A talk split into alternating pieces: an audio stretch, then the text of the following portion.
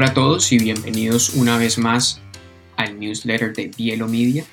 Les habla Esteban Zuluaga desde Los Ángeles. Hola Camilo, hola Andrés. Hola Esteban, ¿cómo estás? Esteban, Andrés, ¿cómo van? Bien, Camilo, ¿tú? Bien, hombre, gracias. ¿Cómo va la semana? Bien, bien, trabajando. Mis jefes joden mucho. ¿Ustedes? Vamos a, a, a empezar a hablar de verdad de lo que nos interesa.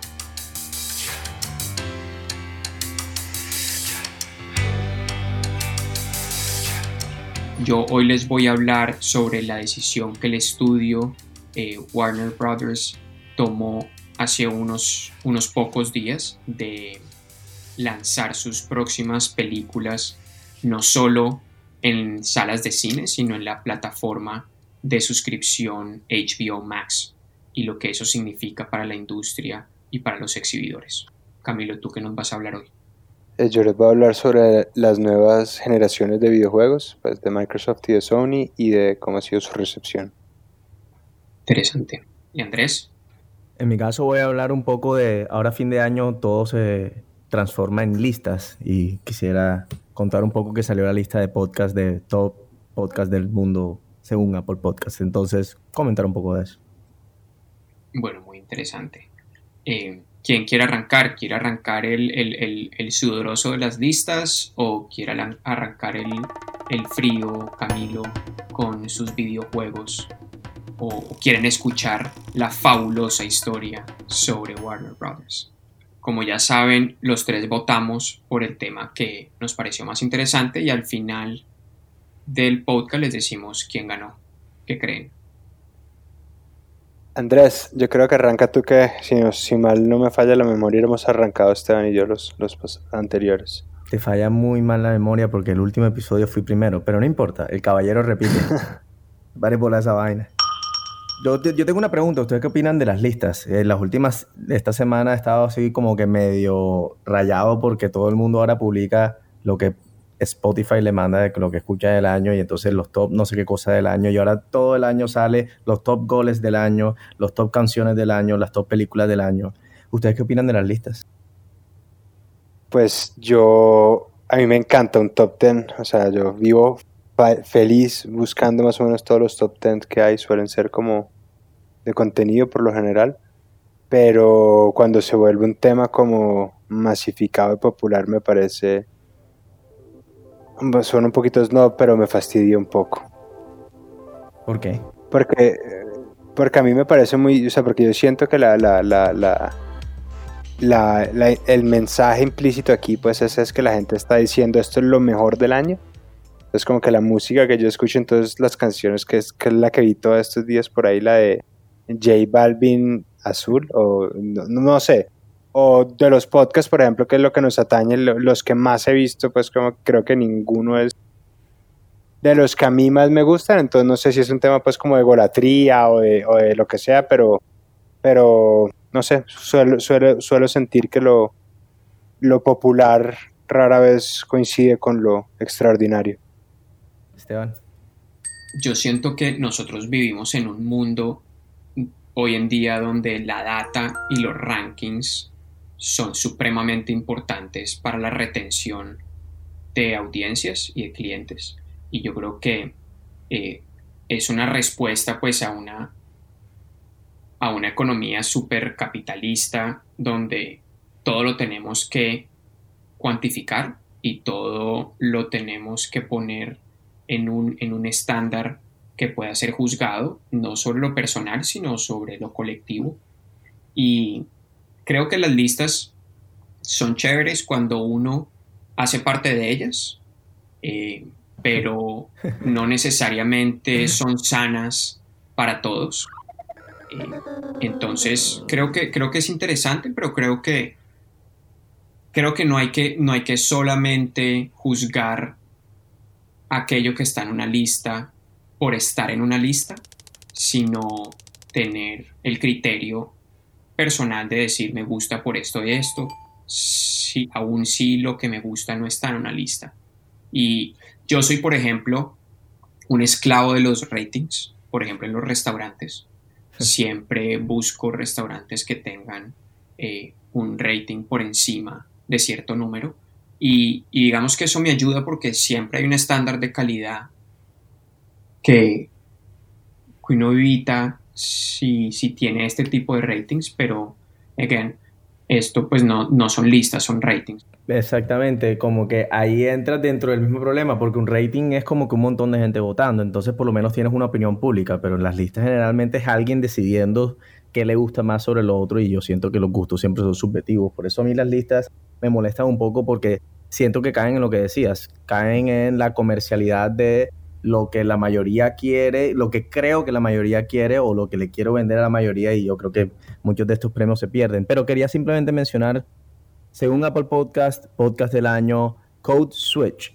Eh, esto es un podcast de NPR y este podcast básicamente está tratando de generar un cambio cultural en la gente especializado en el tema del racismo. Maneja un, son un equipo de, hay dos hosts, son un equipo de gente que investiga. Entonces van entrando en discusiones difíciles sobre el tema de racismo y sus impactos culturales y los, los están saliendo a flote. Entonces, pues yo no he tenido la oportunidad de escucharlo, la verdad, pero Camilo me estaba contando que realmente es un podcast de entrevistas. Entonces, no entiendo cómo un podcast de entrevistas puede quedar como mejor podcast del año. Eso nada más soy yo, pues. Pero no sé qué opinas de eso, Cham. Eh, pues, Andrés, yo no, yo no he escuchado ese podcast. O sea, yo no, yo sé, lo tengo, pues sé cuál es, pero no, no lo he escuchado. No sé si es de entrevistas o no, sé que digamos que la gente lo, lo, lo, lo, con lo que constantemente lo asocia es con un tema de being woke, que llaman, esto es, es, como, es una especie como de noción progresista, que más allá de, de, todo lo que ha tenido este año, siento que la discusión pues como de, de temas de relevancia social ha sido muy interesante y creo que este, el hecho de que este podcast haya sido escogido como el mejor podcast del año tendrá mucho que ver con, con lo, con lo topical, con lo que vivimos. Ciertamente. Creo que para cerrar el tema, porque ya se te acabó el tiempo, Andrés, es devolverte la pregunta. Eh, el tema de las listas, ¿cómo lo es como para que cerremos este tema que me parece muy interesante y sin duda generó conversación aquí, pero sustancial? Yo, yo personalmente no soy muy fanático de las listas porque generalmente no tiendo a coincidir con estas listas, pero no soy enemigo de ellas, ya que sí creo en que facilita o ayuda a enaltecer el trabajo de cierta gente o el buen trabajo que hacen. Yo creo que la mayoría de gente se esfuerza por estar dentro de estas listas y, y bueno, no, al final son gustos y por lo tanto no estoy de pelea con ellas, pero no, no las sigo. Generalmente no, no le paro bola a eso. Bueno, eh, muchas gracias. Camilo, ¿quieres entrar o, o me mando? Voy, voy, voy, voy. Yo les voy a hablar entonces sobre las, las nuevas generaciones de consolas. El otro día estaba pensando y me parece impresionante, por ejemplo, estoy seguro que ninguno de ustedes tuvo la, consola anterior, no tuvo ni, ni PlayStation 4 ni, ni Xbox One, ¿cierto? Yo me quedé en PlayStation 3. Correcto. Entonces... Yo no hablo. Me parece impresionante como, como, ¿Ustedes qué sienten, por ejemplo, como que qué tan, qué tan desconectados se sienten como de un universo que también tienen que sentir que es inevitablemente como, como gigante, como pues, que, que, que, es cinco veces el negocio de la música y del cine junto? No, a mí me parece, pues a mí, yo, yo me siento un poco abrumado porque en verdad es un tipo de consumo que yo no entiendo, yo siento que yo no lo entiendo honestamente, pero, pero sí lo veo como que mis sobrinos mucho, yo tengo un sobrino gamer y y honestamente la cantidad de consumo que veo y, cómo juega y la forma en que juega son muy distintas a las que yo jugaba. Entonces, definitivamente hay algo bien extraordinario que está sucediendo ahí. Yo, yo creo que el, el, el, mundo del gaming, pues y, y, cuando algo interesante a entender es que cuando la gente habla del gaming no solo habla de consolas, sino también es cuando sean estas cifras tan locas como la que acabo de decir, por lo general incluye todo lo que es juegos de consolas, de computador, de móvil, o sea, es un, es un espectro mucho más amplio de cosas, pero es, es un hito en el mundo del, del, pues, del, del, de los videojuegos. En, en diciembre salieron lo que se llaman el Xbox Series X, el Xbox Series S y el PlayStation 5. Estos son palabras más, palabras menos, son máquinas infinitamente wow, son súper rápidas, las gráficas son, se ven mejor que si uno estuviera ahí, están súper condicionadas para la realidad virtual, todas son 4K, o sea, es algo espectacular. Pero yo sobre lo, que, sobre lo que les quería hablar era uno, como que el momento tan, tan relevante en el que vivimos para, para los videojuegos, sobre todo pues como con el tema de la pandemia y el entretenimiento adentro de la casa, todas las consolas agotaron, absolutamente todas. Todos los videos que uno ve en los foros son de empleados que se roban las consolas de, los, de la gente. O sea, esto es una... Ayer estaba viendo el Mercado Libre, están vendiendo el PlayStation 5 como por 3 millones de pesos. Eso es, no sé, 200% del valor inicial. Voy a meter así, hacer una, una pequeña búsqueda, pero pues ese, es más o menos el precio al que están. Y una tendencia súper, súper, súper interesante es lo que se llama el, y atándolo un poquito a lo que va a hablar Esteban ahora, es el, los servicios de, de, streaming, de... ¿Cuál fue la palabra que usamos? De, de, suscripción. Antes, cuando uno era, pues por lo menos en las generaciones anteriores, uno compraba un juego, esos juegos son carísimos, además los juegos valen, eh, los juegos valen 150, pues valen 70 dólares, es decir, deben estar en lo que sea que estén. Y ahora lo que están haciendo todas las, las casas de, de, videojuegos es que están vendiendo servicios de suscripción. Entonces usted paga una cuota mensual y eso sí, ahí tiene derecho a X cantidad de juegos o Y cantidad de juegos. Si es un modelo extremadamente interesante, porque aquí las implicaciones es lo que yo creo que es donde estamos caminando, que es que todo el contenido universal humano, toda la cultura, si se quiere, va a existir en una nube a la cual uno tenga acceso y, y, y, pues y, sale.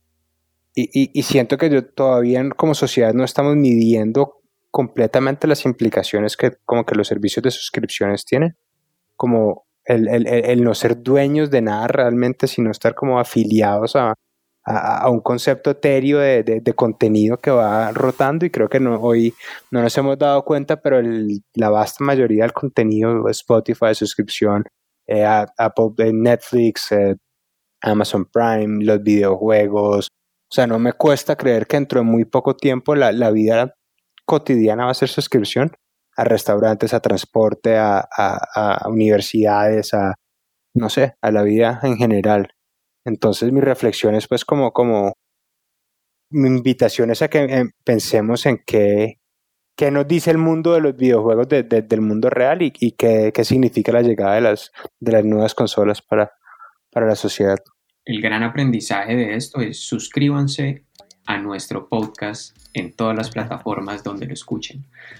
Em, pero no, muy interesante, Camilo poquito pasado de tiempo, pero, pero suele pasar con los adictos a los juegos que, que cuando les abre uno el micrófono, pues ahí se queda. Pero pasando al siguiente tema, la plataforma de suscripción de HBO, HBO Max, se convirtió ahora y el estudio de, de, producción de Hollywood, Warner Brothers, había anunciado hace unos meses en, en la primavera, para ser más puntual, había anunciado que la nueva película de Wonder Woman, eh, Wonder Woman 1984, iba a salir en esta plataforma de HBO al mismo tiempo que iba a salir en las, eh,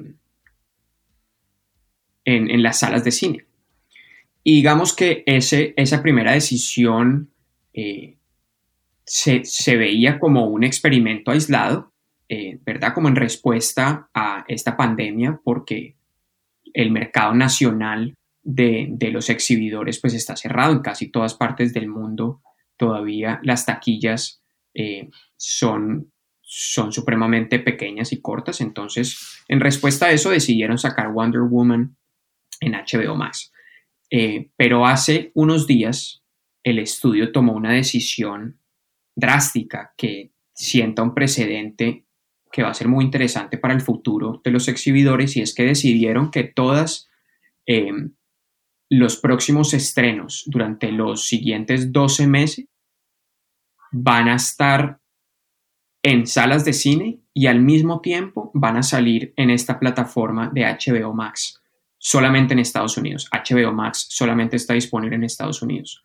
pero esto es una lista que incluye 17 películas, donde están, por ejemplo, la nueva película de Matrix va a salir ahí, eh, la nueva película de Denis Villeneuve, eh, Dune, Duna, eh, también va a estar ahí, va a haber la actuación em, musical de Luis Manuel Miranda, está la, la, la, ¿cómo se dice? Prequel, la precuela, la serie anterior a Los Sopranos que va a ser como un remake y otras películas, digamos que, que van a generar un impacto muy grande porque los streamers entonces también se van a convertir en un espacio donde los estudios van a estrenar. Y esto plantea un, dilema muy grande para toda la comunidad de los exhibidores de películas. digamos que a corto plazo esta medida le va a ayudar mucho a HBO, eh, que es un gran competidor de Netflix aquí en Estados Unidos, pero en el largo plazo plantea muchos cuestionamientos para el resto de estudios eh, porque si bien los mercados internacionales no se verán afectados por ahora con esta decisión, creo que de ser exitoso, este modelo de exhibición va a cambiar drásticamente el concepto de estrenar una película y verla por primera vez en salas de cine. Entonces, esperemos que sí sea exitoso, porque yo creo que a todos nos gustaría tener acceso a estas películas en la casa, pero al mismo tiempo no hay como ir a cine y vivir esa experiencia en persona. Y hay películas que están hechas para ser vistas en cine. Tú sabes el meme, el meme de, estos señores que están cargando el ataúd.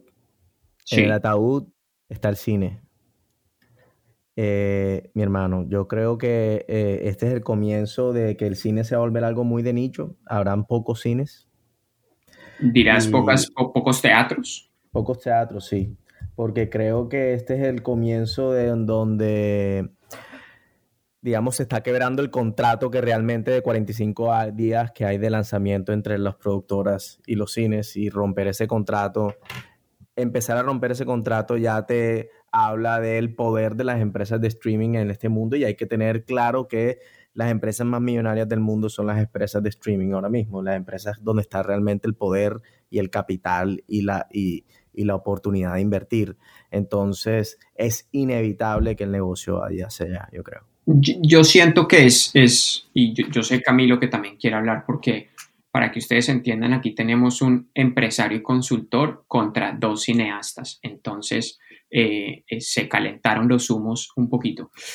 Pero mi, mi respuesta es, cuando el mundo se comienza a volver más digital, la experiencia personal también cobra mucha relevancia. Y en ese sentido, cuando salió la televisión, dijeron que se iban a acabar los teatros y no pasó.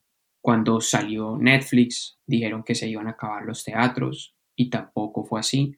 Y yo creo que esa experiencia nunca se va a poder replicar. Eh, es, es sin duda el paso del contenido de uno a otro va a ser una realidad y lo es hoy en día, pero entre más nos digitalicemos, más va a cobrar relevancia la experiencia personal y en ese sentido los teatros ofrecen una experiencia que está atada a todos los seres humanos, que todos hemos tenido esa experiencia y todos la vamos a querer repetir. Entonces, en ese sentido, yo creo y tengo la esperanza de que eso no pase. Yo, yo también opino lo mismo que Esteban. Yo siento que rara vez la llegada de un medio nuevo es el, el fin del anterior. Por lo general, los, inevitablemente los lleva como a innovar, a cambiar un poquito. Entonces yo, yo sí creo que el, el, el, cine va a seguir existiendo, pues, y, y, tal vez no sean los mismos números, pues, pero sí, sí seguirá siendo algo, algo grande. A mí, sin embargo, me gustaría, me gustaría apuntar a lo que dijo Esteban, que me parece interesantísimo. Es el concepto de, por ejemplo, lo que hizo Disney, como que anunció ahora la mayor cantidad de sus recursos van a estar destinados a, al contenido original de, de, su plataforma. Entonces yo siento que pues también para, para, para atarlo al que debería ser el ganador de la noche, que el, el, el, el tema del, consumo de, contenido por servicios va a, a, cambiar la manera en la que nosotros interactuamos con el mundo. Y yo creo que esto que está pasando con Hollywood es, es, es una señal inevitable de hacia dónde sopla el viento. Entonces, sí, interesante. ¿Qué dicen allá en Barranquilla? ¿Hacia dónde sopla el viento? Eh, mm, de norte a sur, Ya, compañero. De norte Hacia, a sur. Hacia Ponedera. bueno, pues nada. Creo que yo. A ver, hagamos, hagamos la votación final. Muy interesantes los tres temas. Creo que las listas es súper interesante. Eh, el tema de videojuegos, aunque no lo entiendo mucho personalmente, entiendo pues que es una industria y est- que, que- de la que estoy perdiendo una oportunidad por no estar en ella, pero nunca me ha llamado la atención. Pero creo que Camilo no, no, no va a ser el ganador de hoy. Yo votaría o por las listas o por mi tema. Solamente por ese comentario yo voto por el mío. Aunque quisiera proponer que ahora en adelante no, no se nos permita votar por los propios o encontremos una manera más sofisticada de, de desarrollar la votación. Eh, Andrés, tienes la, el- la no pequeña responsabilidad básicamente de elegir el ganador. o dar un triple empate, pero Esteban no votó, o sea, Esteban votó por dos. Esteban, tienes que escoger. Antes de que pongamos una regla, voto por el mío. Bueno, en ese Eh, caso, En ese caso, yo creo que voto por. En este caso, tengo que ser honesto a lo que más me gustó y creo que esta vez me voy por Camilo haber recaído e- en el tema de, de las membresías, que creo que fue un golazo. Así que ahí se la voy a Chami. gracias Andrés, aprecio tu, tu honestidad. Tenemos a nuestro feliz ganador, triste anfitrión. Eh, ahí está con todos ustedes. Nos despedimos ya que no gané y nos veremos en una próxima ocasión hablando de temas que nos interesan a los tres aquí en, en el newsletter de Bielo Media. Muchas gracias. Un saludo, un saludo a mi madre que no seguro nos escucha. un saludo. Chao, Cristi. Chao. Un saludo a Cristina.